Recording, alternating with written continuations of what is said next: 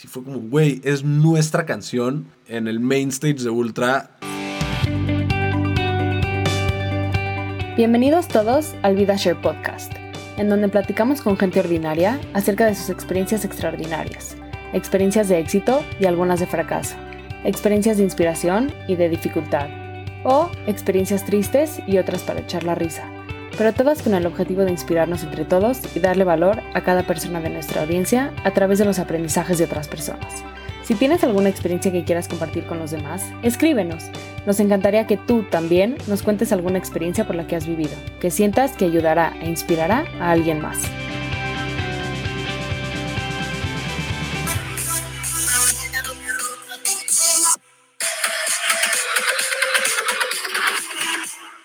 ¿Qué pedo? Ole, ya trajimos la pari a la casa. Sí. Tanta pandemia que no ha habido nada de party este año, pero mm, Y a mí que tanto me urge, creo que ya se dieron cuenta en todos los episodios, no puedo dejar de mencionar a J Balvin o el reggaetón o el antro. sí, aunque esto está un poco más, este, como Más que ultra. electro que... Sí, Exactamente. más EDC. Y esa canción que estaban escuchando es Treasure Bay, de unos DJs que son excelentes. Se llaman ANG. Se enfocan muchísimo en música electrónica, ese es como su nicho. Y creo que en VidaShare nos hemos dado cuenta que nos gusta mucho entrevistar a músicos y a doctores, entonces ya vamos a cambiar el eslogan, va a ser VidaShare, entrevistando músicos, doctores y de vez en cuando a alguien más. Exactamente. Eh, pero la verdad, la, la historia de, de Arturo y de Gabriel, por eso se llama ANG, porque son Arturo And Gabriel. No sé en cuánto conflicto le causó esto a Joseph, como que no entendí. Es que, ¿por qué se llaman ING? Y yo, Joe, ¿por qué se llaman Arturo y Gabriel? Me costó trabajo como que encontrar en Spotify porque, porque estaba muy corto el nombre. Eh, pero tienen, tienen muchos hits.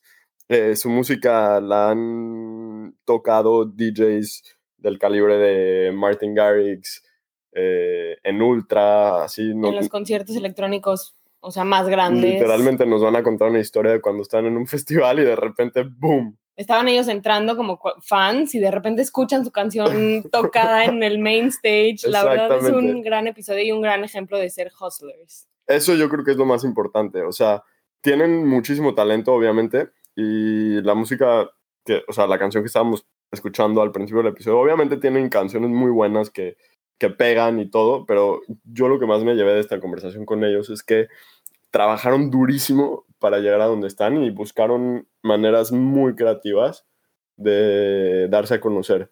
Y creo que es súper importante y un súper eh, buen mensaje. Sí, creo que la van a pasar muy bien escuchándolos. Sí, además de que tienen muy buenas historias.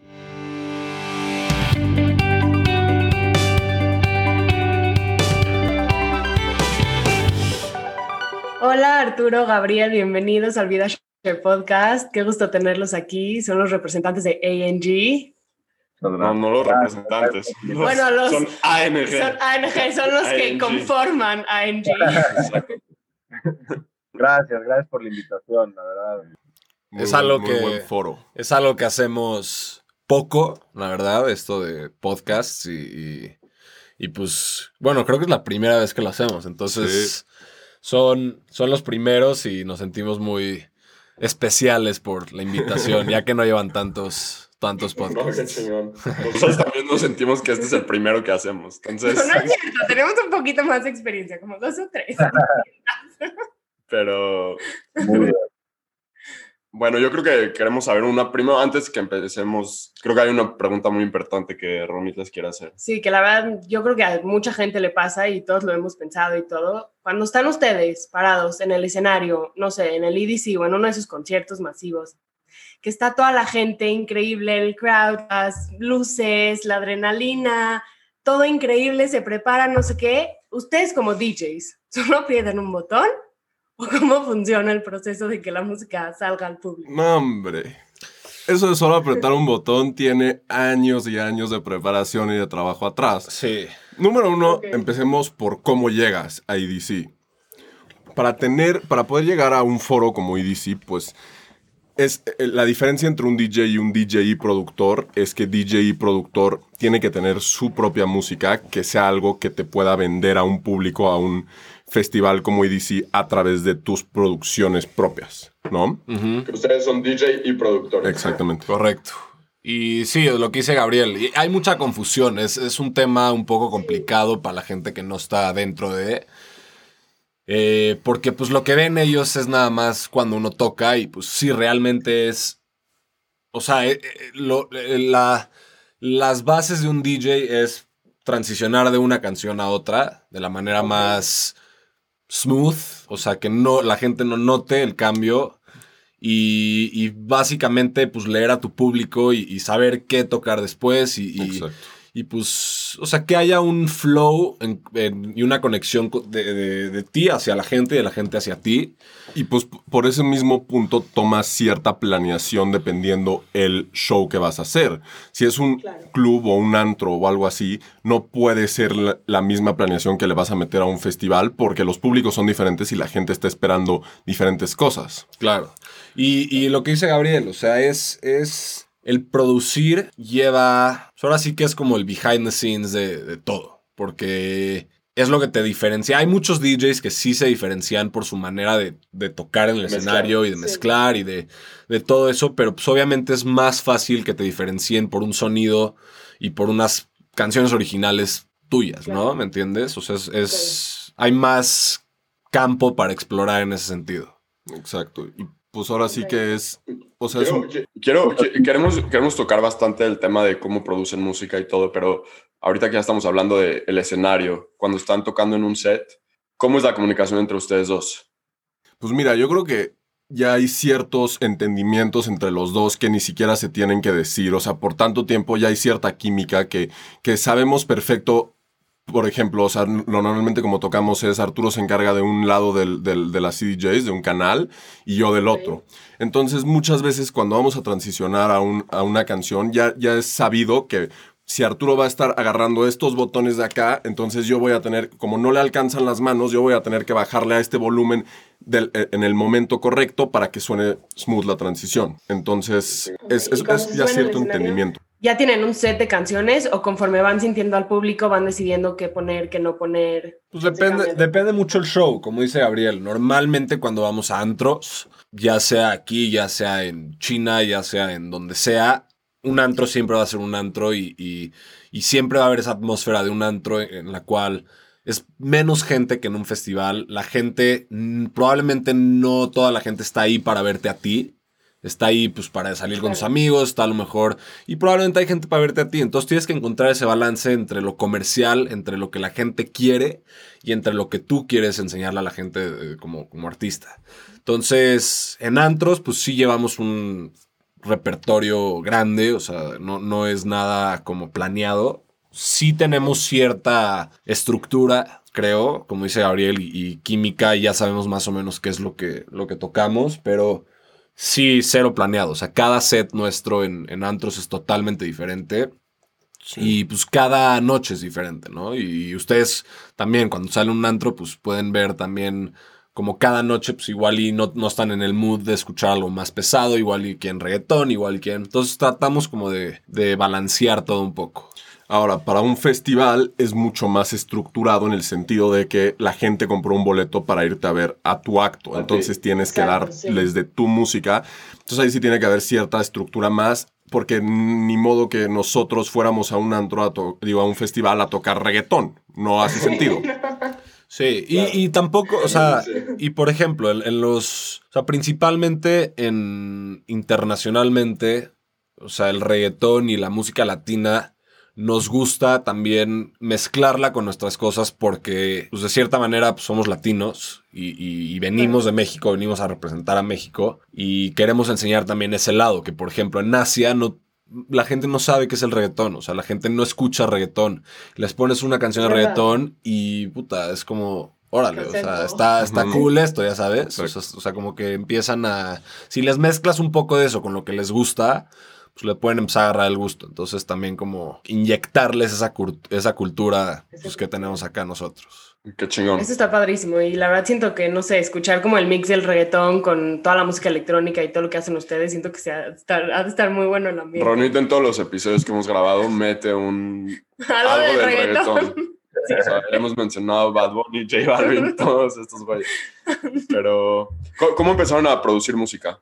eh, empezó como un hobby cuando eran chavos, ¿cómo se conocieron ustedes? Llevan, ya tengo entendido que llevan cinco o seis años eh, trabajando. Más. Más. Más, ya. Bueno, de, de- desde las primeras pláticas, yo creo que ocho ya. Pero, nada, o sea, oficialmente, yo diría que desde el 2000. O sea, sí sacábamos rolas en el 2013, pero no. O sea, era más como. Sí, a pues, ver. Por ahí, a ver qué pasa, ¿no? Yo creo que ya oficial, yo. En lo personal, lo diría como desde el 2015, que ya fue cuando tuvimos como nuestro Breakthrough. nuestro primer release oficial en una disquera reconocida internacionalmente. Pero sí, bueno, Gabriel y yo nos conocimos en un camp de foot en Miami. Pero a los siete años. A los siete años. Oye, en el JCC. En el JCC. Ay, Joseph también conoció ya a su mejor amigo. Te- Tengo, tengo un muy buen amigo mío que no, no es mexicano, que también lo conocí ahí por cosas de la vida. Luego en la universidad nos conocimos otra vez. o sea, Sí. Qué vaciado. Sí, fue. Y luego, esto como que más o menos fue, o sea, nos conocimos ahí, fuimos amigos un rato, nos dejamos de ver, no íbamos en las mismas escuelas, circunstancias de la vida, y después nos reencontramos y fue cuando empezamos, o sea, empezamos a platicar de esto de la música electrónica, que estaba muy de moda en ese momento. Yo empecé a, a tomar clases de DJ a través de un amigo de mi escuela que me dijo, oye, pues estoy tomando clases de DJ, a mí me gustaba mucho esa música y dije, pues órale, voy a ir. Entonces empecé con eso y en el reencuentro con Arturo le platiqué lo que estaba haciendo y, y tú, pues, o sea, Sí, yo, a mí no, yo no era tan fan de la música electrónica, la verdad. Yo como que no le entendía mucho. Yo venía más como del rock y de, de alternativo y, y me gustaba mucho el heavy metal de chiquito. Yo empecé con la música, la primera entrada a la música fue la guitarra para mí y fue más chico. Fue probablemente por ahí de la edad de cuando conocí a Gabriel. Pero pues nunca fue un tema que se tocó hasta los, ¿qué? 3, 12 años yo tenía. Y mi hermano, por ejemplo, pues me lleva 7 años y, y también me enseñaba la música electrónica y él ya empezaba a ir a conciertos en Estados Unidos y todo eso y me decía, güey, escucha esto, ¿cómo, un- o sea, ¿cómo no le agarras? Es, es otro pedo. Y no, nada más no, no le entendía hasta que, pues Gabriel, creo que fue un verano, ¿no? En Sí, el sí. 2012, que me empezó a como a enseñar canciones y, y dije, puta, está increíble esto. Y desde ahí ya como que me cambió el chip. Y el un gusto siguiente... ¿no? Sí, y ya el siguiente año, 2013, empezamos a tomar clases De producción. producción. y ahí fue cuando, y ahí fue cuando, o sea, no, no, te- no empezamos esas clases de producción con un plan de armar un dúo ni nada, pero fue más que nada saliendo naturalmente y fue como, pues em- empezó a haber cierta química, nos, nos llevábamos bien, porque pues en especial este proyecto se, es una pasión encontrada, es un gustos similares, pero más que nada se funda de una amistad. Entonces, Eso está increíble. Sí, entonces en base a eso ya, se ya empezamos pues, a más o menos empezar eh, lo que hoy es en A&G. Ok. Se empezaron a juntar y a decir, vamos a producir, a ver, a ver qué sale, etcétera, ¿no? Bastante. Desde el principio, desde el principio, Gabriel, bueno, Gabriel ya venía con gustos definidos. Y yo siento que a mí, dentro de toda la música electrónica, sí teníamos gustos diferentes, pero sí habían varias cosas en común. Que eso creo que también nos ayudó a tomar una dirección pues, inmediatamente. O sea, sabíamos qué es lo que queríamos. Sí, hacia dónde se querían dirigir. Exacto. Que eso, eso yo creo que fue muy importante. Sí, 100%. Y ya, la verdad de las cosas, ¿quién es el que hace más y quién es el que, pues ahí me decía, hace guaje con la producción? Es que son... Es, Es- que es diferente. dinámica, sí. O sea, definitivamente Arturo es del, del lado mucho más técnico y es mucho... O sea, él ha dedicado su, su carrera y su vida a la producción. Entonces, Ok. en cuanto a la producción, Arturo es, o sea, un crack. no, de huevo. Pero detrás, pero detrás de cada, de cada proyecto hay muchas cosas que no se ven, que no solo es hacer la música. Sí. ¿Cómo qué? son planeaciones, son direcciones, son visiones. Y ahí es donde tenemos como unas cosas compartidas que podemos más o menos reflejar al exterior y, y empezar, o sea, en base, en base a esas visiones, en base a eso, ir armando prácticamente un negocio. Porque Sí, esto es un negocio. al final. Sí, a mí, a mí me cuesta mucho trabajo. O sea, yo me puedo meter en la computadora y puedo estar horas y puedo estar haciendo lo más loco. Y loco no, no necesariamente bueno. O sea, puedo estar haciendo cosas que a mí me gustan, pero probablemente no están aptas para nuestro mercado. O no está. O hay cosas muy locas. Entonces, yo sin una dirección se me complica un poco. Que eso es algo que Gabriel. pues, Gabriel nunca ha tenido tampoco un oído tanto tan musical como el mío. Este, entonces eso me ayuda también de- en, en la parte de, o sea, Gabriel es mucho, él escucha la música como ustedes, por ejemplo, un poco más hacia ese lado, no necesariamente como ustedes, pero... Entonces, más o menos Sabes entiendo cómo penetrar los yo- mercados, entiendo cómo penetrar los mercados, que va a funcionar, que no, es- esa función es, o sea, es, es también muy importante. Sí. 100%, sí, porque al final pues ese es el público, ¿no? Que los escucha. Son Es un balance, es un balance Claro. muy, muy bien definido. Creo, creo que en muchas, llamémosle empresas o proyectos así, siempre también hay una parte del, o sea, cuando son dúos, la parte del visionario y la parte también como de la persona que lo sabe ejecutar muy bien. Exactamente.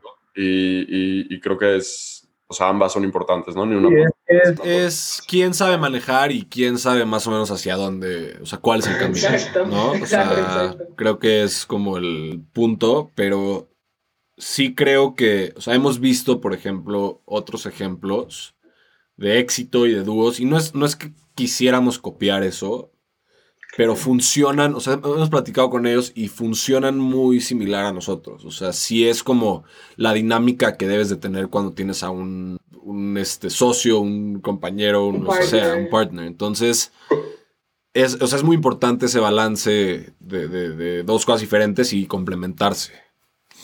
100%. ¿Cuáles son estos dúos que mencionas? Pues, por ejemplo, uno, uno que, que viene directo a la cabeza es Blaster Jacks.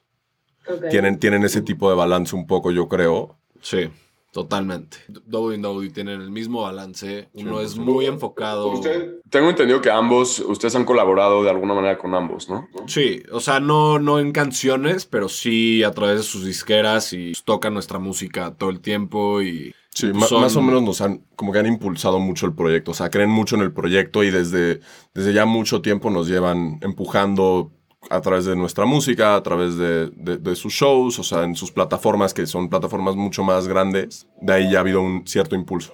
¿Cómo funciona eso? O sea, ustedes además de, digo, de tocar, de ser artistas, ¿no? ¿También producen música para alguien, o sea, para diferentes DJs? ¿O es como su música representada por otros DJs? ¿O cómo, cómo funciona esa dinámica? Sí, eso también es complicado. Eso es algo que también luego mis papás van y le dicen a gente y le, y le dicen, es que le hace música a David Guetta. Y le digo, no le hago música a David Guetta. La- la música David. Guetta toca mi música, ya sabes. Exactamente. Entonces, es, es complicado, o sea, y, y no lo juzgo, no juzgo a nadie que no sepa, porque sí es un tema también diferente. O sea, yo he aprendido ahorita que vivo en Los Ángeles que el, mu- el mundo de la música en general, pop, funciona muy, muy diferente a- al mundo de la electrónica. La electrónica es otro rollo, nada más por el simple hecho de que tú produces tu propia música como artista tú.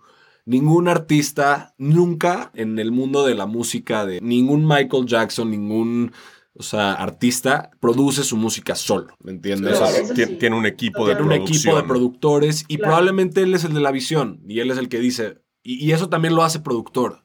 Pero él no se, nunca se va a meter a la computadora y va a empezar a mezclar sus voces y va a empezar a, a hacer su canción. A lo mejor, o sea, va a escribir la canción, ¿me entiendes? Claro. Y Pero sí, tienes No, pero sí, o sea, por ejemplo, escuchas una canción de reggaetón y siempre dicen Obi on the drums, ¿no? Que es, Sí, es el sí. güey que está produciendo. No, y, y si tú, si tú te metes, y no digo, y eso ha, eh, ha empezado a pasar más en electrónica, que me, me gusta, porque se está haciendo un poco más comercial el tema y, y hay más gente involucrada en las canciones, y pues obviamente eso incrementa el- el- la expectativa de la gente, porque siempre dos cabezas son mejor que una, ¿no? O sea, cuatro Claro. personas produciendo una canción es mejor que una. Entonces, 100%. ese es el tema como de, la, de diferencia que, que los DJs y productores hacen desde el primer sonido hasta el producto final. Cuando una canción de reggaetón, de pop, de, de- de lo que sea, empieza con los escritores y escriben la música, luego tien- eh, traen a, a igual y a dos o tres personas para hacer la letra, después va el, el tema de encontrar una, o sea, un productor o algún beat que ya que quede con, con la música, después va el proceso de mezcla que se hace con otra persona y al final el, el proceso de masterización que se hace con otra persona. Entonces, Sí, son millones de personajes ahí metidos. en- Son muchos personajes. y no es que sea malo, al contrario, es mucho más fácil y fluye mucho más todo. O sea, es, es, o sea, yo te puedo decir que hay o sea, estudios donde he trabajado que veo equipos de 10 gentes que acaban 10 canciones diarias. O sea, llegan, Wow. llegan 15 personas con ideas diferentes. cada quien está en su rollo y de repente dice uno, ok, vamos a darle a esta. Ya tienen la letra, ya tienen el beat, ya tienen todo, lo graban y ya está lista esa rola para mandarla a mezclar. Luego, así, 10 canciones. O sea, es una fábrica prácticamente. es una fábrica y, y- y- y es un proceso mucho más fácil, pero es, es diferente, ya sabes. O sea, Sí. nosotros como DJs, pues sí es... Es nosotros hacer todo. O sea, es más como el. O sea, eres tú, ¿me entiendes? Y el. Y es que, es, es que no sé cómo explicarlo. La net, no sé por qué no, no. No es la cultura de la música electrónica. No, es, es nada más el proceso, porque pues en esta industria se trabaja, se trabaja de la forma que tú eres, tú estás sacando tu propia música porque tú eres el artista. En, en- en el, en el pop nunca oyes del productor de Bad Bunny o del productor de J exacto. Balvin. artista es el cantante. Exactamente, entonces esa va a ser la estrella. Aquí tú vas a ser la estrella, Sí, entonces... el productor es la estrella. O sea, Exacto. es por ejemplo un. Te pongo un ejemplo. O sea, Afrojack, por ejemplo. Afrojack lo has escuchado en canciones con Pitbull. Lo has, ha ganado un Grammy. Ha, o sea, ha hecho muchas cosas en el mundo de pop. Y Afrojack en el mundo de electrónica sigue siendo el artista y en el mundo de pop sigue siendo el artista. Pero él es el productor de esas canciones de pop. O, sea, eh, o contribuye sí. a, pero sigue siendo un artista. Yo creo que es por también de dónde viene esa cultura de yo soy el productor y el artista y pues lo adapto al otro mundo. Digo, también creo que una parte importante es, creo que el- en el mundo de la música electrónica las vocales son importantes, pero no son toda la canción, ¿no? En todos los otros géneros las vocales son, yo diría, el 80%, el 70% Totalmente. O sea, es, de la canción. Y entonces en la música electrónica, cu- cuando ustedes producen, o sea, eso es lo que se escucha, eso es lo que más se escucha. Y entonces creo que por ahí es la diferencia entre la música electrónica y todo lo demás. También, sí. También por eso, de cierto modo, como tú, o sea, tu parte instrumental es lo que va a agarrar a la gente. Siento que hay un poco más complicado el proceso de la música electrónica y de todos los soniditos que tienen que haber. Porque, como dices, si no va a haber una vocal, tu, mus- tu, tu instrumental es lo que tiene que agarrar a la gente. Claro. 100%. Sí, la forma en la que sí lo unes, ¿no? De cierta manera. ¿Cuánto tiempo les lleva hacer un track de 3, 4 minutos? Es que no es, Puta, que, es que- esa pregunta siempre nos las hacen y creo que no hay un. O sea, te es puedo que no- decir, hace una no hay. semana grabamos un, un tutorial para una empresa importante de la música electrónica que, que pues lo que hace normalmente es sacar un sample pack, que es Ajá. O sea, es un folder con sonidos que has hecho durante los años o sonidos de tu proyecto que hiciste y, y tienes que grabar una canción. O sea, tienes que hacer una canción en un lapso de entre, digo, Tres entre una horas. hora y cinco horas Sí. este, desde cero. Y, Wow, y la acabamos y, y ponte que le faltan unas, o sea, con unas Sí, cuatro horas más de trabajo y ya está. Y es una canción que sacaríamos. Entonces, te puedo decir ocho horas o te puedo decir un año. Sí, Claro, no, es que no hay, no hay un tiempo. Y, y luego también es mucho que pasa que o sea, trabajas una canción, yo qué sé, dos días y es como, bueno, pues la dejamos y luego llegas un año después y dices, oye, oye, este, esta idea está muy buena, vamos a trabajarla otra vez. Y la vuelves a trabajar y luego la Y dejas y arreglos. así, La o sea. retomas, sí. exacto. Sí, o sea, Pero la realidad es que si necesitan sacar algo en 8 horas, lo sacan. de que se puede, Sí. se puede. Si hay alguien viéndonos y nos dice, Eso, tienes que eso, tener eso la canción lista en ocho horas, Eh, O sea, se puede, se we puede. figure it out, ya Exacto. sabes. Pero no neces y, y a veces son los mejores resultados. Yo te puedo decir que las canciones que salen más rápido son las 100%. canciones, no necesariamente las que más pegan o las que más nos han pegado, pero son las canciones que más, este, o sea, una de las canciones que más orgullosos estamos y de las canciones que más fans reales nos han traído. O sea, no necesariamente las canciones con más reproducciones, pero las canciones con más fans or- orgánicos y más, o sea, que te pueden llegar a caracterizar como artista, Salen, salen. salen tan en tan poco tiempo. O sea, no necesariamente son- en ocho horas, pero, Sí, pero pero en en- un lapso corto de tiempo. y, y- está cañón, ¿no? Sí, e- es muy, es muy interesante y depende Sí. mucho de, de, pues obviamente dependes de tu creatividad y de, de tu estado mental, o sea, si un día estás con hueva, no te va- o sea, probablemente no te va a salir nada, pero a lo mejor vas a sacar alguna ideita ahí que mañana o pasado mañana vas a decir, puta, eso, o sea, pues me llevó a esto, ya sabes, o sea, es mucho de cosas que te llevan a otras cosas, como en todo. Sí. Ah, hace poco escuché que, por ejemplo, Lady Gaga en una de sus canciones más famosas se la echó en 20 minutos. También Guayna, creo que la canción que más famoso lo hizo fue Rebota. Dijo, la escribí en 20 minutos, la letra. La Sí, letra. Hay, Es- hay- es- hay un, hay un el o caso sea. famoso de Dioro, la de Five Hours, se llama Five Hours porque el güey la hizo en cinco horas. Wow. Eso está, sí, está impresionante. Eh, Estoy leyendo aquí en, en, en su Spotify como la descripción y dice que, o sea, básicamente su música ha estado en el main stage de todos los festivales electrónicos. Ultra, eh, Martin Garrix ha to- tocado sus canciones, Tiesto, Chainsmokers, Dimitri Vegas, David Guetta. ¿En qué momento dijeron ustedes, wow? Contamos O sea, la historia. O sea, no puedo creer que esta canción que yo hice le está tocando. Hay, hay una historia muy buena, que de hecho es una historia también que a mí, o sea, a mí me llamó la atención esto, que Martin Garrix tuvo exactamente la misma experiencia que nosotros, a la misma edad que nosotros. Lo único es que él tocó en el main stage del siguiente año y nosotros no. bueno, pero ahí van pa- paso a paso. Sí, en el main stage de México, ¿no? Sí. Sí, sí, sí, sí. No, pero él, él, o sea, Eso tampoco es cualquier cosa. sí, no, no. Pero Como espectadora del EDC, la verdad es increíble y, todos los DJs son padrísimos. sí, Sí, no, noso- nosotros íbamos también de chiquitos a, a EDC y, y es un festival que nos encanta, pero esta historia sí es, sí es algo que todavía me vuela la cabeza un poco pensarlo, o sea, porque estábamos muy chavos, o sea, sí era como... Y había cero expectativa. Cero expectativa, fue súper espontáneo y, y- y Pero- en el momento... Pero creo que, creo que va- em- empezar, empezar con el backstory es lo importante, porque Sí. aquí también, para la gente que oiga esto, que esté aspirando a ser productor de, de música electrónica, de música, lo que sea, creo que es importante. Cualquier también- cosa en el medio artístico, Exactamente. creo, ¿no? O del entretenimiento, o sea, no nada más con la música. Exactamente. Porque Funciona muy similar. creo, que- creo que, o sea, empezamos con el backstory de esto. Es, nosotros, durante muchos años, fuimos a Miami, a Miami Music Week, con el, el propósito de vamos a darnos a conocer a como dé lugar. Miami Music Week es la semana que pasa Ultra. Obviamente este año no, no hubo.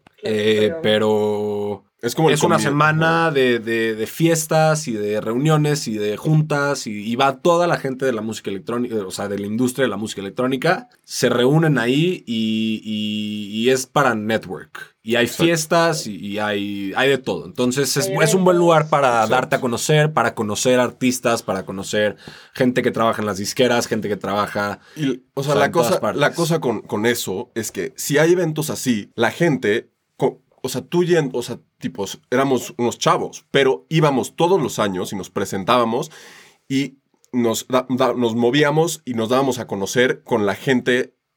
neces- No necesariamente con los DJs, con la gente behind the scenes, porque esa es la gente que realmente importa. Entonces, desde ahí empiezas a sacar conexiones, ya sabes. Te- te- o sea, le pones una cara a tu nombre del mail, de los 7000 mails que le llegan al día. Si ya tienen una cara y ya, y ya tienes algo en común con ellos que te pueden reconocer, entonces de ahí ya, ya- o sea, you stand creas out una conexión, Exacto. creas una conexión directa y Con proyectos. Con proyectos sí. O sea, por ejemplo, te puedo poner un ejemplo. Nosotros mandamos una canción a una disquera. Eh, Ok. No nos contestaron la primera vez, luego la segunda tampoco, hasta la tercera, te puedo decir. Y en esa tercera vez que te contestan, por ejemplo, yo, yo, yo siempre he sido mucho que Gabriel me lo dice, yo reconozco mucha gente behind the scenes. Yo, o sea, tengo como, o sea, si veo una foto en Facebook, se me queda grabada, o sea, ese güey sé perfecto quién es. ah. Entonces nos ayudó mucho eso porque yo íbamos caminando en la calle, íbamos a comer y le decía, güey, ahí está el label manager de tal disquera que le acabamos de mandar un mail la semana pasada. Wow, eso está buenísimo. Es como literalmente memoria fotográfica.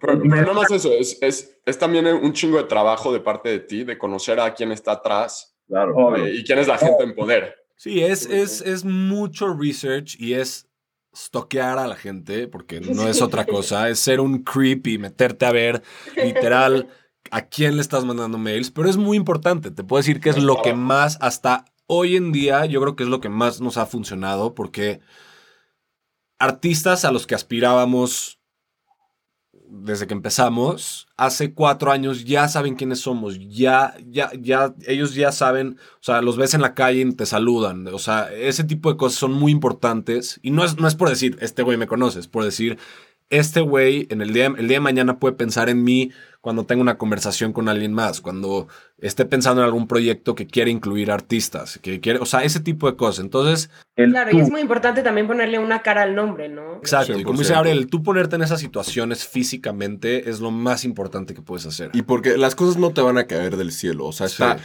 esta industria está saturada, está sobrepopulada, está competida, todo el mundo quiere el- alcanzar lo mismo. Y por más que tengas un sonido increíble, bueno, digo, obviamente es súper importante tener tu sonido y, producir una música buena y tener un buen producto, pero siempre es importante saberte cómo mover. El otro día estamos teniendo una conversación de unas personas que tienen un sonido súper increíble, súper original, que nunca en la vida hemos oído algo así, pero nunca han sacado una canción en una disquera porque no se han sabido mover. Nunca, nunca se han puesto en estas situaciones de vamos a poner la cara a los lugares y cuando pones la cara es poner la cara de una forma inteligente, no es llegar y, oye, me das una foto, no, porque ahí ya te, ya, ya, ya te, ya te ves como, Como un fan. como un fan. Y no quieres, y no es que sea malo, es que no quieres tú que te vean como un fan. Y, Y No, son como dos categorías, ¿no? Quiero que me tomes en serio, no que me veas como uno más. sí, uno y la manera en, en la que tú, tú los. O sea, si tú piensas, la mayoría de la gente se les acerca y puta, o sea, emocionados y todos. Nerviosos, temblando. nerviosos y, y no saben qué decir. Y, sí, y, y realmente son personas normales. Y sí te da emoción y sí, pero el saber contener esos nervios y esa emoción y decir, ah, puta, pues ahí está Justin Bieber, pues que, ah, ahí está y ahí está, ya sabes, qué pedo, cómo estás y, y bye. Ya. se acabó. Lance yo sí me volvería un poquito loco. En términos, en términos eh, de como artista, tienes que también pensar Claro. esa manera de que pues, son, son gente igual que tú. Es gente que ha logrado muchas cosas, es gente que ha, que, que tiene millones de fans.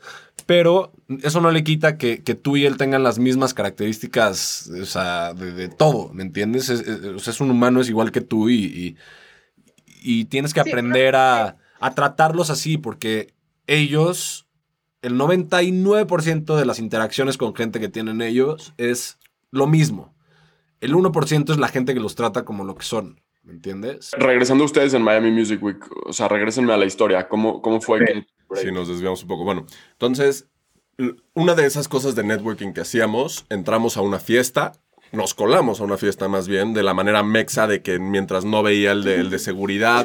Wow, cuenta la historia. Es, es- Sí, o sea, nosotros, bueno, yo tenía 16, Gabriel, tú tenías 17, ¿no? sí, IFES falsas, o sea, IFES falsas en Miami, tipo, no way. Sí, o sea, estamos rompiendo todas las leyes posibles, ya sabes. Fuimos, fuimos a, a esta fiesta y dijimos, y pagamos un boleto. Sí, de hecho, pagamos. Pagamos boleto y dijimos. Porque no nos metieron al No guest list". sabemos si vamos a poder entrar. Era un boleto de, no sé, 80, 90 dólares. Entonces era un volado, o sea, era comprar el boleto y luego pasar a la fila con el bouncer y pues que te diga si puedes pasar o no. Entonces, Que te creyeran tu IFE, literal. entonces literal pasamos, nos veíamos, yo me veía chavisísimo De por sí ahorita. y de por sí, imagínate. Y Yo ya, yo ya tenía, yo ya tenía barba a los 15. Y este. Y pasamos. Cuando pasamos, sí fue como, güey, ya estamos Sí. adentro.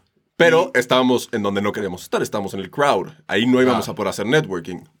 Que lo hicimos un poco, porque había un área atrás del escenario donde habían artistas de cierta manera grandes, pero no Más- estaban los grandes. Ajá, los titanes, punto. Entonces empezamos con ellos y hasta el día de hoy platicamos con ellos y nos dicen, güey, me acuerdo, o sea, chavito, estabas chavito y son artistas con los que ya Colaboramos, cuates, ya sí, sabes, sí. eh, hablamos con ellos, colaboramos con ellos. eh, y son artistas que se acuerdan de esa historia. Y eso es eh, otra vez regresando a lo mismo. Pero de repente yo me acuerdo que volteamos. Había, eh, eh, no sé si ubican Nicky, Nikki Beach, Beach, en Miami. No. Es como el, el lugar hacia abajo y, ar- y hay un segundo piso con una terracita. Ok. Y entonces pues, nada más volteábamos arriba porque era la fiesta de Hardwell, era la fiesta de su disquera y pues dijimos, a huevo tiene que estar aquí un Hardwell o- y sus cuates que pues, también son gente de, de- de nivel muy alto. ¿Cómo le vamos a hacer para hablar con esa gente? Nunca habíamos tenido un tipo de contacto tan grande con, con No, gente o de sea, habíamos mandado ideas, les habíamos mandado mails, que esto creo que es importante que salir más adelante en la historia. Les habíamos mandado mails, pero nunca nos habían contestado nada en la vida. Sí, y, y de repente yo volteé para arriba y vi a uno de los de WW ahí arriba, es altísimo, el cuate mide más de dos metros. literal. Y nada, se le asomó la cabecita y yo me volteé con Gabriel y le dije, güey, no sé cómo lo vamos a hacer, pero vamos a subir. Hoy, hoy vamos a subir arriba, así, a, a ese piso, y vamos a conocerlos y vamos a ponerles cara Ajá, al nombre, ¿me entiendes? Y bueno, entonces Claro. empezamos a literalmente dar vueltas como, como guaruras, tipo encontrando bridge points de... No, pero del- primero fue, me marcó mi hermano porque mi hermano estaba grabando otras fiestas y de repente me marcó, oye, güey, me pueden salir a ayudar con el equipo para meterlo. Entonces salimos y, y llevábamos todo el día, como dice Gabriel, como guaruras buscando y teníamos amigos que se colaron y dijimos, puta, güey, hubiéramos estado ahí así, no sé qué. De repente eh, llegamos como a la entrada a ayudar a mi hermano y de repente voltea a Gabriel y viene Martin Garrix bajando por unas escaleras de atrás. Y de repente me dice Gabriel, güey, no hay nadie ahí, no hay, no hay seguridad. Literal, no hay nadie. Es ahorita o nunca. Fuimos corriendo y nos fuimos corriendo. Sí nos vio alguien, ¿no? O sea, sí, íbamos corriendo. Es lo peor de todo. Íbamos corriendo por las escaleras y Arturo se mete un putazo. Se me caen los lentes, hago un, Voltea- un escándalo. Voltea a ver un güey así de seguridad, tipo sentado en su banca con su libro, güey, así Un que le valía así. ver. Voltea a ver las escaleras y nos ve tipo a dos mocosos corriendo para las escaleras. Porque nos voltea a ver y dice, ya, güey, qué hueva. Se regresa a ver un libro. Puta, y nosotros dijimos, ya, ya fue, o sea, ya estamos. Sí. Ya estamos del otro lado. Ahí sí, ya pasamos. Sí. Subimos y dicho y hecho, aquí de repente. o sea, no, ya, Martin Garrix bajó y Ah, pasó. ok, ok. y Pero gracias a, a que bajó por ahí nos dimos cuenta que ahí había una subida, porque las escaleras Ok, ya, siempre ya, ya, estuvieron ya, ahí. entiendo. Entonces, de repente volteamos y pues está aquí Double W, está Que, Hardwell. que eso para nosotros, neta, en ese momento era como si tú, como dices Ronnie, si te encuentras a Justin Bieber hoy. O sea, no, no, no llegar y, y- y gritarles en la cara y abrazarlos fue un, o sea, sí fue como un pedo, ya sabes. Sí, sí fue. de que. Sí. Tratarte de contener. Exacto. Sí, Sí. tipo, estábamos haciendo de, de casi fist bumps ah, en nuestras, en nuestras bolsas de los shorts, ya sabes, de qué puta sí, cabrón. Y alarmamos. Sí, no, no nos las creíamos y, y. y ahora el tema era cómo vamos a hacer que no se den cuenta los de seguridad de arriba que no traemos pulsera. Exacto. Entonces, pues era tener las manos en la bolsa, o sea, es pensar en muchas cosas al mismo tiempo de... Y, y, y, pues total, hablamos con ellos y, y, y ya Ya, ¿Con quién? ¿Con W&W? con y con Hardwood y hablamos con... Y estaba, y luego llegó Armin. Estaban este, todos, o sea, estaba todos los- Toda los la tipos. industria. Ahí hay una foto. Los, hay una O sea, foto se, se colaron ustedes a una fiesta muy chingona y ahí hicieron su... Nos colamos a la, a la parte privada de la fiesta donde estaban top of the top de la industria y, y- y nosotros. Y ya, o sea, Y desde, y desde ahí fue cuando empe- empezamos a tener contacto con estos artistas ya directo, ya, de, ya, de- ya nos reconocen, ya de, les mandamos cosas más directas. Y ahí creo que ese, ese Miami Music Week fue cuando realmente empezó a salir a la luz un poco Sí. como, como el nombre, ya sabes. sí. Y, y la historia... perdón, regresando, la subes a la fiesta, ves a todos estos personajes increíbles, te acercas y ¿qué les dices? Hola. Tenemos tarjetitas tipo Teníamos business tarjetas. cards. Entonces les damos las business cards. Que obviamente los güeyes, ya sabes, se la metían a la bolsa, llegaban a su hotel y decían, ¿qué es esto? Y lo tiraron a la basura, pero, pero ahí se impregnó en la memoria. No solo es cuando se las dimos, sino después vuelven a ver esto y dicen, ah, pues mira, ANG. Bueno, bien, la tiras a la basura, pero ya hay algo, ya algo se quedó. Sí, y, el día de mañana pues llegas y les dices, güey, ¿te acuerdas cuando, o sea, me dicen, o te dicen, güey, tú me diste un business card a los 16 años y, y eras un mocoso, pero pues de cierta manera ya estamos trabajando juntos en muchas cosas, ¿no? O sea, son, son Sí, detalles no de los que se acuerda la gente. Y, y eso es lo que la gente no cree. Yo, yo creo que ese es un, o sea, un move como que de muchos huevos, ¿no? O sea, que, que no muchos chavos así llegan y, y- y los impresionó o mínimo les dejó marcado, ¿no? Totalmente. Son, son güeyes más grandes, etcétera. De cierta manera queríamos aprovechar nuestra edad. O sea, sabíamos Claro. que éramos chavos, que nos veíamos mocosos y, y que no muchos mocosos hacen eso. Entonces, como que sí fue también estrategia de, de, güey, estamos chavos, hay que hacer cosas que los demás chavos no hacen. Pero, ¿cu- ¿cuál fue el primer email que pegó de un artista grande que, que te contestaron o algo así? Porque ya, ya entendí cómo, lo, cómo se dieron a conocer, pero ¿cuándo fue el momento en que en verdad dijeron, puta, este, este, Bueno, este- al- este al día track... Esto es, esto parte de la historia que lo que Sí, te decía sí. Martin Garrix. Este, lo voy a hacer lo más rápido posible para no repetir tantas cosas. Llegamos a otra fiesta en otro hotel. Este, eran como entrevistas. Estaban ahí, estaba medios muy grandes. Este, eh, y estaban entrevistando ahí a todos los DJs que, que al día siguiente, creo que era Era jueves. era día. jueves y el viernes empezaba Ultra. Entonces era como las entrevistas pre-Ultra y todo eso. Y pues, estaban ahí todos otra vez. Estaba Martin Garrix, estaba Hardwell, estaba W, estaba Deadmau5, estaba Armin, todos, Tiesto. Y con Blaster Jacks habíamos tenido contacto gracias a un tweet que les mandamos porque tocaron una canción nuestra, no sé cómo les llegó.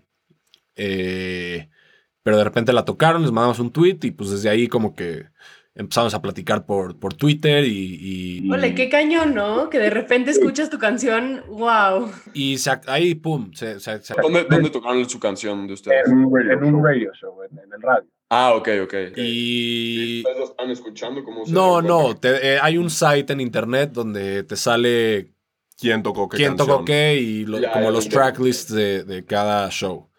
Entonces, o sea, para hacerte la corta, de repente estamos ahí. Y les dimos un USB, les dimos un USB con todas nuestras rolas nuevas, que eso de cierto modo es peligroso porque hay- han habido muchos casos que artistas chicos se lo- Lo le dan chingan. y se chingan sus ideas.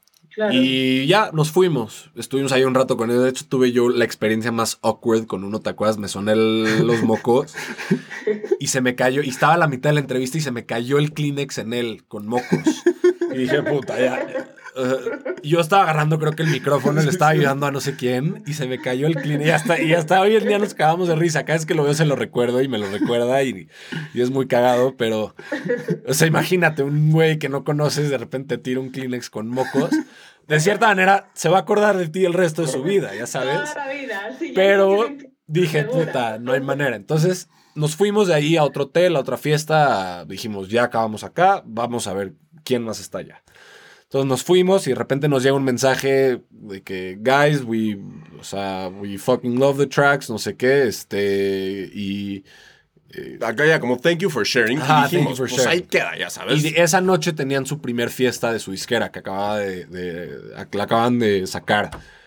Entonces fuimos a, a la fiesta y de repente estamos en la fiesta y de repente empieza a sonar una canción nuestra. Eres. Y sí, del USB. del USB de- que les dimos ese mismo día. Entonces Sí. ya, sonó la canción, estuvo loquísimo. Fue la primera vez que oíamos una- un DJ top 100 tocando una canción nuestra en no, vivo. top, top 20. Top, ajá, top 20, literal. ¿Y? U- u- o sea, eh, están juntos en ese momento. Estábamos Sí, estamos. juntos y, está, y Empieza, empieza la canción. ¿Qué pedo? O sea, Sí, güey, sí. o sea, Yo me acuerdo que ¿entiendes eché un pique, me eché un pique con el hermano de Arturo a grabar al crowd, como que a grabar con el teléfono y, y- y- pero no estábamos juntos, juntos cuando, cuando Sí, no, no. sonó. Yo estaba con, yo estaba platicando con alguien más y le dijo, dude, this is my song. O sea, y, y como cuando em- empezaba a entrar y de repente, y el güey, pues como cero emocionado, porque pues el güey es, Sí. es un güey que tocan sus canciones en todas partes. Me decía como, oh, yeah, that's, that's super cool. Y yo así, neta, como no sabía qué hacer.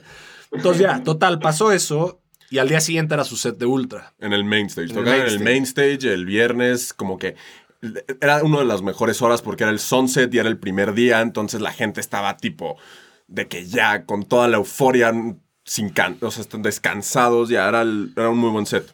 Y dijimos, Sí, o puta. sea, prime time. y- y Nosotros dijimos, teníamos nuestro boleto, de que compramos boleto en Ticketmaster y íbamos a ir a Ultra como fans, porque pues es lo que... Claro. Y, y- fue como, güey, estaría chingón. O sea, fuimos a cenar esa noche, me acuerdo, a un Dennis. Ahí ya no había nada más A abierto. las 4 de la mañana después de conocer a Hardwood así sudando, Sí, ya sí, sabes, como... Subiendo las fotos a Facebook. Sí, y, de todo. que. Y, y dijimos, puta, imagínate que mañana toquen nuestras rolas en Ultra.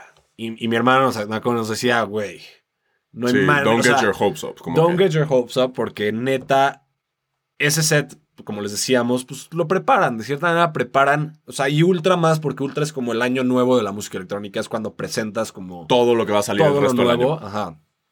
Ah, Porque eso es en no marzo.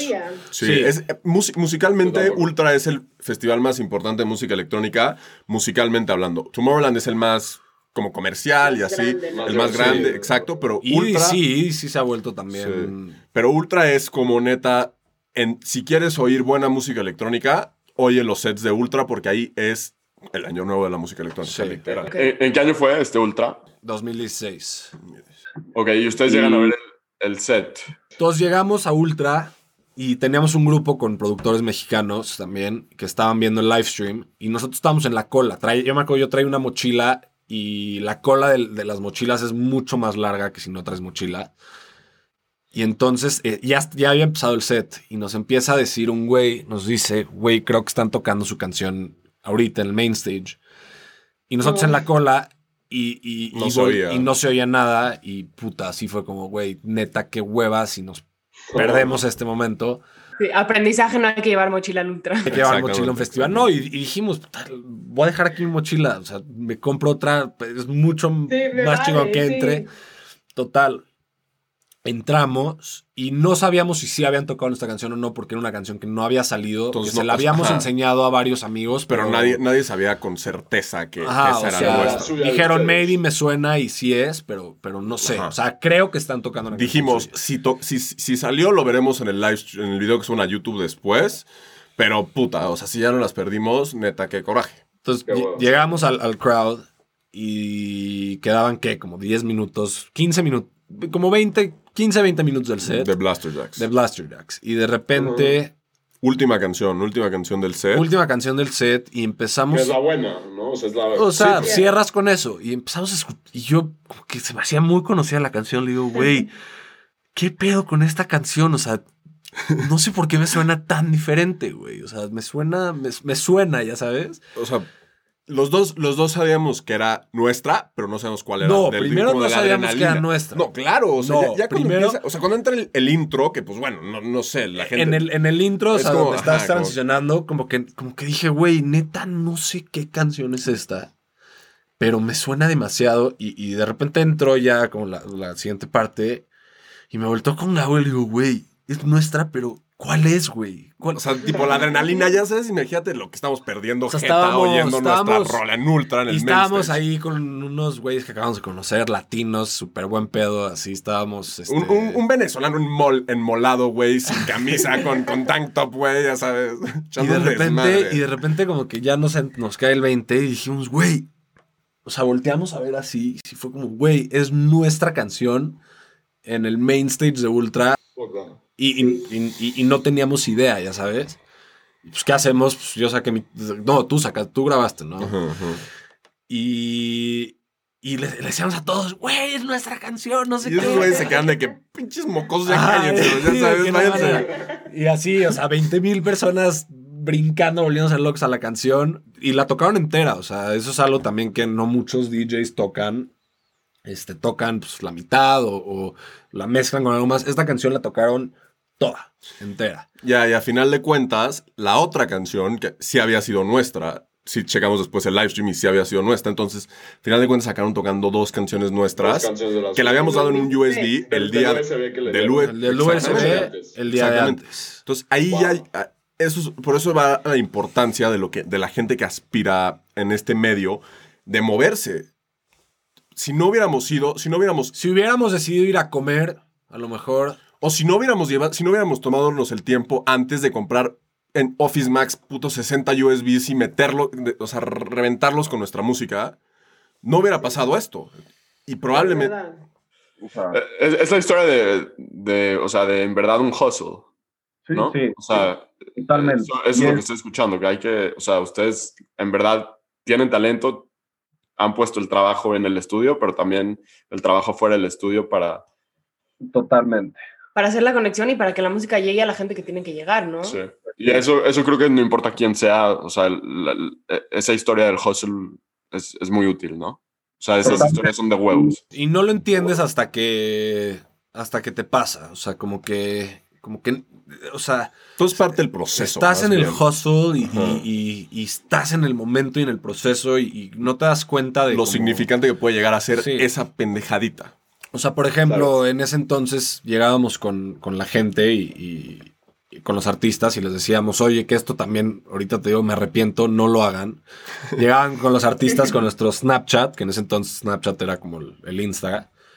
Y de repente llegábamos con ellos y les decíamos, hey, can you eh, just Give us a make a, shout quick out." video Ajá. eh, giving us a shout out? Así, hey, eh, this is, no sé, whatever, and I'm with A&G here in Miami Music Week, así. Entonces, no lo hagan ese tipo de cosas, son cosas que... A lo mejor te va. Yo, yo creo que ahí, ahí ya va más, o sea, digo, lo que estás diciendo es, o sea, creo que hay mucha gente que le caga o sea, los artistas y gente famosa le caga que, que, los utilices a ellos. No, y, deja eso, no los pongas en una situación así de, de, incomodidad de, güey, ¿por qué, güey? ¿Por qué estoy haciendo esto? O sea, ya sabes, pero el punto es, hay artistas con, de, que en ese entonces estaban en el top 10, con el que hoy tenemos una colaboración y va a salir en enero. Eh, entonces ves ese video y, ves así tu cara de mocoso de, güey, o sea, estás con este güey aquí, o sea, haciendo este tipo de cosas. Y, tres años después estás trabajando con ellos. O sea, es... Al final de, cuentas, al final de cuentas, sí, es, es un proceso, es un proceso de, de hustle, como dices. Sí. Pero está increíble. También cuando haces todo esto y das los USBs y, no sé, hablas, te cuelas a la fiesta y shalala y shalala, y todo ves que está dando o sea, un resultado y todo te está llevando a algo, eso todavía te empuja todavía más, ¿no? Para seguir, y seguir, Porque dices, mínimo lo que estoy haciendo sí está valiendo la pena. Sí, o sea, debe ser una validación tremenda decir, puta, o sea, ahora sí, o sea, ya hice el hustle, qué chingón, pero ahora mi trabajo habla que sí tengo talento, sí soy bueno, sí soy bueno. Claro, ahora también las cosas que se cuentan son las historias de, de success. De éxito. Pero los fracasos también son miles, o sea, las decepciones también son miles. Eso también y hasta hoy en día, o sea, y, van a seguir pasando hasta con el güey más exitoso del mundo, o sea. Eso también es algo que la gente tiene que entender. No vas a llegar y no te vas a, o sea, no, y no, y no van a ser puras cosas chingonas. Si es lo que estás esperando, entonces te va a ir muy mal, ya sabes, no te vas a pasar nada bien hay mil fracasos y mil rechazos y mil decepciones de, de, cosas que tú en tu cabeza ya tenías pensadas que sí eran un hecho y que no se dan por miles de diferentes razones. Entonces también es push through that. Que eso es de lo más, ah, por lo menos eso es lo, lo, que más difícil para mí se me ha hecho. Sí, eso es lo importante, porque tú llegas con muchas expectativas de, de cosas y, y, y, al final del día, pues te contestan el mail al día siguiente, la siguiente semana, de güey, Nel, no es así como tú lo pensabas. O sea, no, no. Y, y, te, y te, te, te bajan, te dicen, güey, está de la verga tu idea. O sea, y si es como, puta, o sea, la canción que a lo mejor pensaba yo que era el, la canción, la canción pues a lo mejor no es la canción. Sí, y, y, también es mucho depender, o sea, si estás sacando en disqueras y cosas, pues sí dependes también de decisiones pues, que están fuera de tu alcance, que, que pues al final del día creo que te curten, te curten mucho y te, te, te hacen crecer y, y darte cuenta también de cosas que estás haciendo mal. Pero sí es muy importante eso que dice Gabriel. O sea, que, que, que no hay historias de éxito sin fracaso y, totalmente de acuerdo. Todo parte de, o sea, y, la gente no lo ve porque pues, a lo mejor la gente no lo cuenta tanto, no hace tanto énfasis en fracasé aquí, aquí, aquí. Porque a quién le gusta una historia de fracaso, o sea, la historia de, de, de Blast Jack tocó nuestra rola en el main stage está cagadísima, pero no, no, no, nadie quiere oír una historia de mandamos en una semana me acuerdo, regresando a Miami Music Week, inspiradísimos, mandamos seis canciones a, nuestra disquera top. Ya habíamos conocido a los A&Rs Armada y las seis nos dijeron están de la chingada sus rolas. No, gracias. Exacto, entonces sí, tienes como, ahora sí que el balance de las dos cosas y tienes que, como dijeron ustedes, que push through it y decir, no, a ver, sé, creo en mi proyecto, sé que lo puedo sacar, lograr y seguir con el hustle. Pero digo, eso, o sea, ese tema, cuando dicen lo de Blaster Jacks, a lo mejor pudo haber sido que, puta, le, mamó a, o sea, les mamó a esos güeyes y, lo tocaron en Ultra y luego ninguna otra de sus producciones pegan, ¿sí me entiendes? Es un tema de 15 minutos de fama. Cada es diferente. O ni siquiera, ¿no? De 8. Pero ahorita, sí, o sea, sí, sí creo que ya tiene un body of work suficientemente grande como para decir, ok, está bien, mínimo lo que estamos haciendo. Ok, a lo mejor todavía no somos Martin Garrix o los Chainsmokers o quien sea, pero sí tenemos un body of work relativamente sólido del que nos sentimos súper proud of y además eh, sí nos ha traído cierto éxito. Y, algo que te puedo decir también, que o sea, a mí me pasa mucho y creo que nos pasó hace un año, es muchas veces te pierdes tanto en el proceso y en, en hacer cosas y en lograr cosas que no te das ese, o sea, no, no, no te das ese tiempo para, ok, para look back, ve todo lo que has conseguido, compárate contigo mismo hace... Y, no te compares con los demás. Eso es, algo de lo más importante. Eso es algo que... Siempre va a haber alguien, siempre va a haber alguien más picudo que tú y siempre va a haber gente menos picuda que tú en todo lo que hagas, en todos los aspectos de la vida. Y cada quien vive en situaciones diferentes. Cada quien... O sea, el hecho de que tú vivas en un lugar y ese güey en otro, a lo mejor eso te hace que tú seas un ANG y no un The Weeknd. Ya sabes, o sea, ese tipo de cosas. Entonces, tú no, y cada quien tiene sus propios Proceso, escalones. méritos, pasos, o sea, sus todo. pasos y, y cada paso es diferente y probablemente tú tienes un paso, tienes 10 pasos chicos y uno grande y ese güey tiene dos grandes y whatever, da lo mismo, ya sabes. Entonces. Claro. o sea, es, es muy importante el pausar todo y hacer una recopilación, ya sea escribir, ya sea ver fotos, ya sea lo que sea, decir, güey, o sea, ya conseguí todo esto, ya, y, y, y- qué, qué sigue, ¿me entiendes? Exacto, es, es un poco, es un poco refrescar como la dirección del negocio. Yo creo que esto pasa en todas las industrias. Sí. Digo, esto- esta es nuestra experiencia personal. Hay veces que lo que, lo que lo que necesitabas, las metas que querías conseguir dos años atrás, ya no son, o sea, las tienes que actualizar, tienes que refrescar tu visión, tienes que refrescar tu, tu dirección. Y eso es algo muy importante, la, la- la reflexión de lo que estás haciendo para poder tomar el camino que necesitas tomar en el momento que lo necesites tomar. Claro, porque sí, si no echas esa mirada para atrás, al final puedes seguir chance haciendo lo mismo y, o sea, esperando de resultados diferentes. Y como dicen, si sigues haciendo lo mismo, nunca vas a llegar a nada distinto, Sí, 100%. ya sea positivo o negativo, ¿no? Y, ¿O no? y en esta industria, en este- esta industria es, cambia muchísimo. Es, o sea, tienes que adaptarte, no necesariamente ser un trend follower, como le dicen, pero sí adaptar a lo que la gente quiere. Porque si tú vives haciendo lo que la gente no quiere, pues vas a vivir. No va a ser comercialmente exitoso en, esas, en esas cosas. Y obviamente, pues nosotros, por ejemplo, yo tengo muchos amigos que me dicen, güey, ¿por qué no haces algo mucho más comercial? Y digo, güey, o sea, tenemos nuestro mercado, probablemente no es el mismo Claro. mercado y no es el No es igual de grande. No es igual de grande, pero también existe miles, miles, miles de gentes y millones de gentes que escuchan nuestra música y que les gusta lo que hacemos y de cierta manera es nos gusta a nosotros, también es algo que, que nos nace y que, que nos llena ese tipo de música. Y eso no quiere decir que el día de mañana vayamos a colaborar con alguien o, o trabajar en algún proyecto de pop con alguien o de reggaetón o de... O sea, pero eh, es, es como esa constancia de, güey, yo soy esta persona y a mí me gusta esto y voy a hacer lo posible para tener éxito en este medio. Pero dentro de tu nicho sí tienes que ser comercial. ¿Sí me Claro. explico? Sí, claro, o sea, tienes, que adaptarte. Es lo que, es lo que decía Gabriel. Sí, pero siento que es encontrar un balance.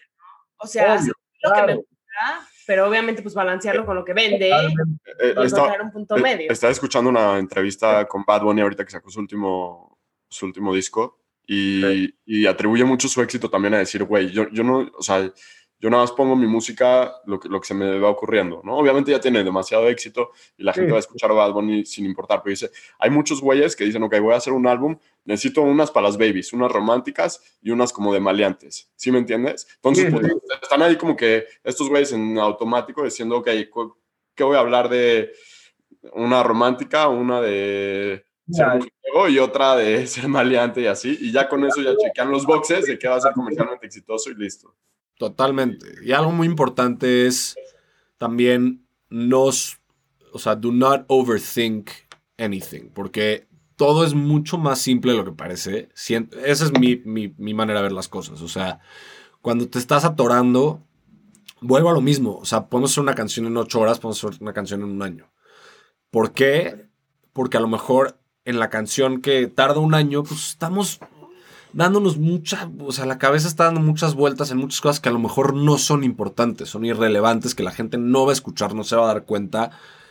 Pero al final del día, pues para mí es muy importante estar satisfecho con lo que voy a enseñarle a la gente y estar orgulloso de eso. Porque si antes me pasaba de que de repente era como, puta, voy a sacar esto, pero le hubiera cambiado esto, ya sabes. Me hubiera tomado media hora más, pero ah, le hubiera cambiado eso. Y a lo mejor tú o, o- o mis papás o, o la gente que nos escucha, o sea, nadie se va a dar cuenta. Nadie va a decir, puta, si hubiera cambiado esta parte, o sea, son Sí, cosas personales que también yo creo que a la larga mentalmente te, te, te construyen un, o sea, construye, o sea, for- ¿cómo se dice? Te, te haces de una mente más fuerte y de un, de una estructura de trabajo también de, güey, si quiero cambiar algo, lo voy a cambiar. Y no es nomás en canciones, es en general, en dirección, en tener los huevos de decir, güey, a mí no me gusta esto. Y, y si está en, en ti cambiarlo, lo voy a cambiar. Porque Claro. no, no voy a dejar de, de- de- de meterle más chamba a algo que a lo mejor el día de mañana, maybe si le cambié, gracias a que le cambié esa cosa, alguien lo va a escuchar y va a decir, puta, esa parte me encantó. güey". O sea, Sí, y al final no pasa nada si vamos cambiando, ¿no? También es parte del proceso y Total- totalmente. que dar cuenta que es parte de la vida, ¿no? O sea, Sí. tipo Nike, ¿cuántas veces no cambió su logotipo? Infinitas. Eh, así, es, un concepto que en el mundo de como la tecnología y los startups se utiliza mucho que se llama pivot, ¿no? O sea, que, que, que todas las compañías, o sea, si ves las compañías más grandes del mundo, no empezaron con la visión que eran. ¿Sí me explico? O sea, ve Facebook o ve, no sé, creo que YouTube había empezado como un site de, no sé qué más, creo que era de De dating, o algo así. O sea, cosas así que, o sea, Airbnb en algún momento vendía cereales. Eh, entonces, sí, es, es eso, ¿no? Te, adapta- Claro. te adaptas a las necesidades del mercado, tienes que encontrar por dónde penetrar y... Y irte moviendo y se vale moverte. y pensar que cada pasito que des, el día de mañana va, o sea, eso se va a reflejar en un gran paso. Eso es el butterfly effect. O sea, si tú haces ahorita cualquier cosita, el día de mañana vas a decir, puta, si no hubiera hecho es- esa cosita, neta, no sé, no, no sé. O sea, a lo mejor no estaría acá, ¿me entiendes? Y forzarte también mucho, forzarte a trabajar, o sea, a crear esa disciplina de trabajo de, güey, aunque no Pero- tengas ganas, métete y dale, investiga y haz y Algo, experimenta, Exacto. haz algo, porque otra vez, el día de mañana, maybe con esa cosita que hiciste, el día de mañana te va, te va a, a triggerear algo en tu mente que va a decir, puta, esto es, o sea, ya me hizo clic todo, ¿no? No, la, la neta, nada más escuchándolos y escuchando esto del trabajo, los felicito un chingo porque a veces también puede ser fácil volverte complacent, ¿no? De decir, ah, puta, ya tengo algo de éxito, ya me quedo así. Pero se nota que ustedes desde el primer día, o sea, son hustlers. O sea, eso, eso es como la impresión que me llevo de ustedes, aparte de que tienen talento, la verdad, yo no soy súper fan de la música electrónica, pero digo, escuché sus tracks y todo y quien, si, ¿no? estoy en un- si estoy en una peda, suenan Claro. Sí, hay gente Pero- que tú escuchas esto en el coche. Pero güey. la verdad, estoy impresionado con su hustle, con su... Creo que tienen un work ethic muy bueno, o sea, creo que es Claro. bastante profesional y, y los quiero felicitar con eso. Nada más, ya antes, para, antes de ir acabando con esto, eh, eh, están ahorita en el estudio. Sí, ¿Está- ¿Están, están produciendo ahorita?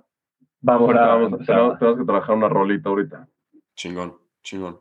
Y, Qué cool. y normalmente trabajan en la mañana. Pues es que no, no hay un horario, dependiendo de nuestras, Sí. de nuestras otras cosas que tengamos que hacer y así. Pero Sí, sí. es, es, varía cañón. Y más ahori- ahorita es pues diferente, porque estamos los dos en México, que es algo raro. porque no vivimos juntos. Todo, eh, encima de todo hemos tenido que adaptar a poder trabajar a la distancia entre los dos. O sea, que- nosotros, nosotros llevamos viviendo en COVID como cuatro años.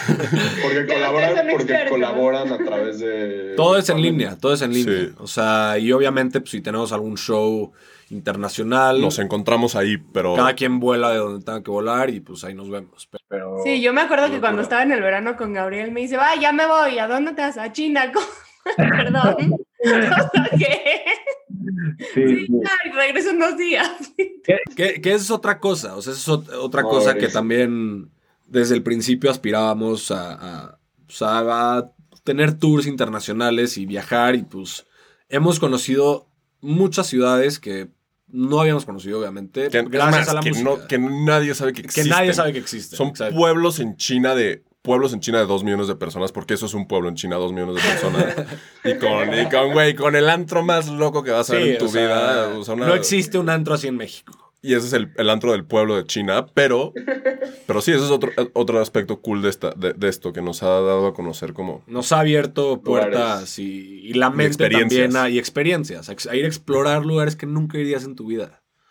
No, sé, sé que, sé que se tienen que poner a chambear, pero sí nos encantaría que en, en algún otro momento nos, nos cuenten sus historias, en, eh, ir, ir volando. La verdad, ¿eh? Hagamos, hagamos una pausa Cuando para... quieran. No, pero sí, definitivamente una parte 2 creo que estaría increíble. Claro, claro.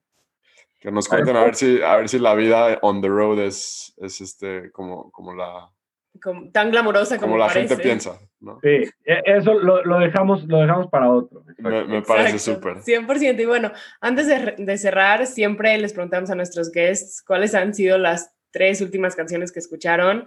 Y digo, tenemos una playlist en Spotify que se llama Vida Share Playlist, donde vamos acumulando canciones de todos. Obviamente vamos a meter canciones de ustedes de ANG, pero denme canciones que no tengan que ver con su discografía. A ver, te- te voy a Ludovico decir. Naudi.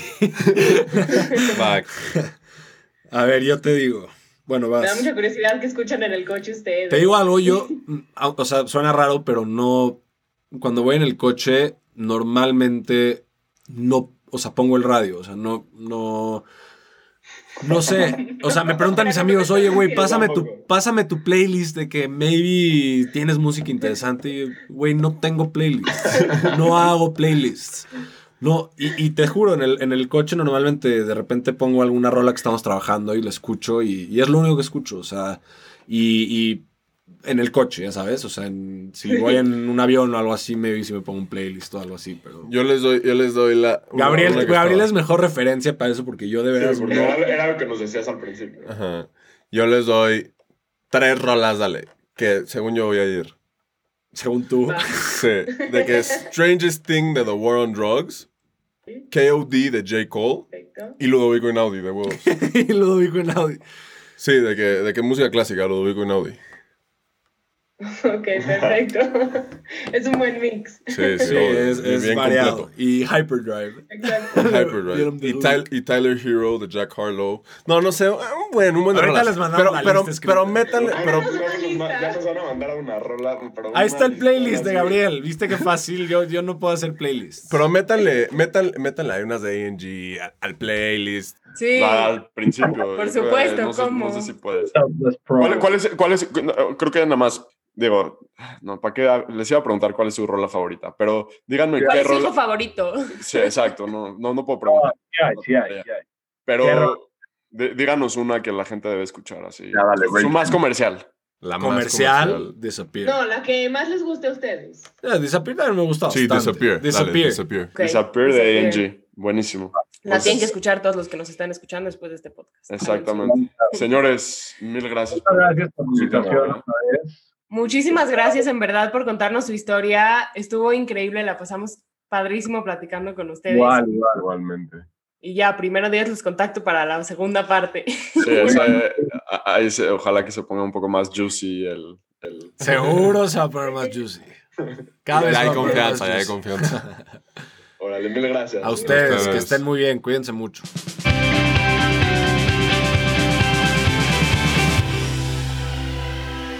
Este fue otro episodio del VidaShare Podcast.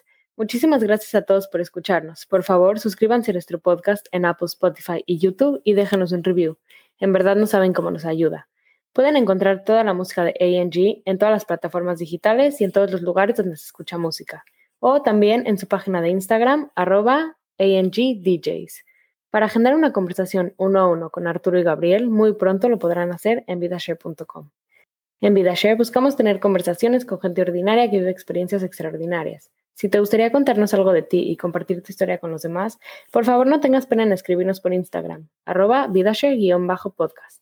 Nos encantaría poder platicar contigo en nuestro siguiente episodio. Con mucho cariño, el VidaShare Team.